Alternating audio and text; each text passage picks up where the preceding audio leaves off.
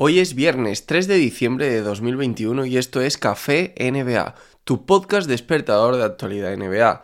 Todas las noticias y rumores que necesitas saber en menos de lo que te dura un café.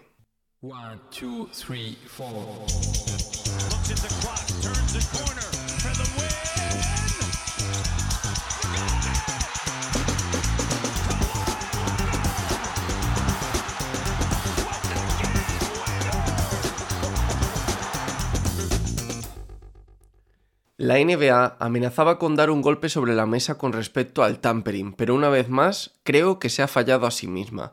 Esta vez se esperaban grandes multas o incluso sanciones importantes para Miami Heat y Chicago Bulls como consecuencia de los sing and trade que han hecho de Kyle Lowry y Lonzo Ball. Sin embargo, la liga ha decidido quitarle simplemente una segunda ronda del draft a cada una de estas franquicias, una sanción exactamente igual a la que recibieron los Milwaukee Bucks la pasada temporada tras, atención, no fichar, ¿eh? porque no lo terminaron fichando, a Bogdanovich.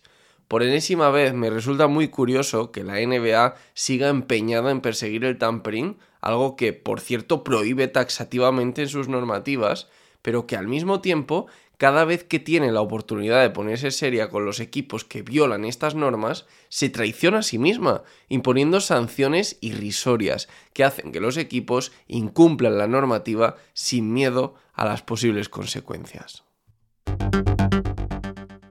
Suben las audiencias. Los partidos televisados en ESPN y TNT están promediando 1,55 millones de espectadores, lo que significa una subida del 29% con respecto a las demacradas audiencias de la pasada temporada. Uno de los principales culpables de esta subida de audiencias podría ser la estrategia que ha tomado la liga junto con las televisiones de mover la noche de doble partido de televisión de los jueves a los martes, evitando así competir con el horario de los tradicionales jueves de NFL, que ya sabéis que la NFL, y si no lo sabéis os lo digo ahora, que la NFL es mucho más seguida que la NBA allí en Estados Unidos. Vamos ahora con los premios de la NBA. La NBA ha otorgado premios para este mes de noviembre más el trocito que se jugó en octubre, es decir, un único premio para los dos meses. Como ganadores del premio Mejor Jugador son Stephen Curry para la conferencia oeste y Kevin Durant para la conferencia este. Sin duda los que están siendo a día de hoy los dos grandes favoritos para ganar el MVP. Stephen Curry ha promediado 27,8 puntos, 6,6 asistencias, 5,7 rebotes, ayudando a que sus Golden State Warriors hayan ganado 18 de los 21 partidos que han disputado. Por su parte, Kevin Durant ha promediado 28,6 puntos, 7,5 rebotes y 5,6 asistencias para ayudar a sus Brooklyn Nets a conseguir un récord de 15-6 en este arranque de temporada.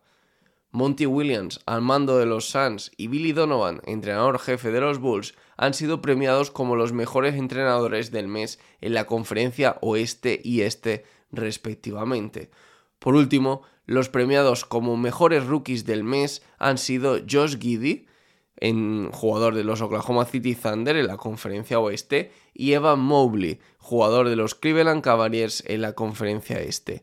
El rookie de los Thunder ha promediado 10,4 puntos, 7,2 rebotes y 5,8 asistencias, mientras que el interior de los Cavaliers se ha ido hasta los 14,4 puntos, 8,0 rebotes y 1,8 tapones por partido. Hablemos ahora de lesiones.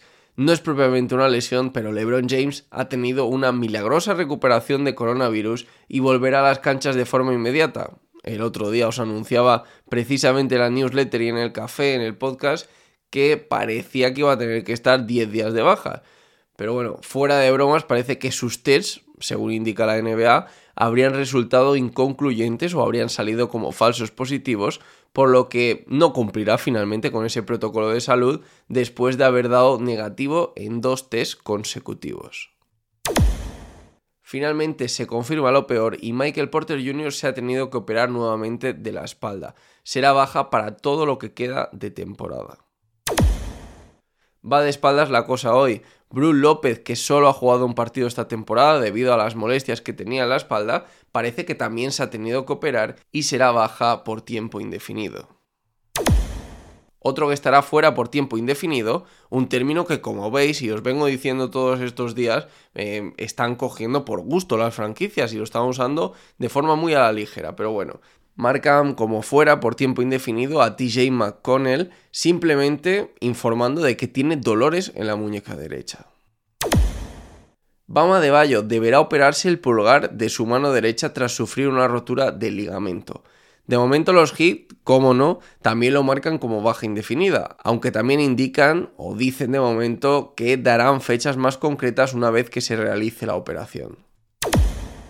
Damian Lillard será baja al menos 10 días por unos problemas abdominales. Y esto es todo por hoy. Soy Javi Mendoza NBA, tanto en Twitter como en Instagram. También me podéis encontrar con ese mismo usuario en YouTube o en Twitch. Me podéis dejar un me gusta en señal de apoyo en este episodio si estáis escuchándolo en iVoox. Me podéis dejar una review de 5 estrellas en Apple Podcast si es que tenéis un iPhone, no os cuesta nada. Y en cualquier caso os podéis suscribir al podcast si todavía no estáis suscrito, sea cual sea la plataforma donde me estéis escuchando.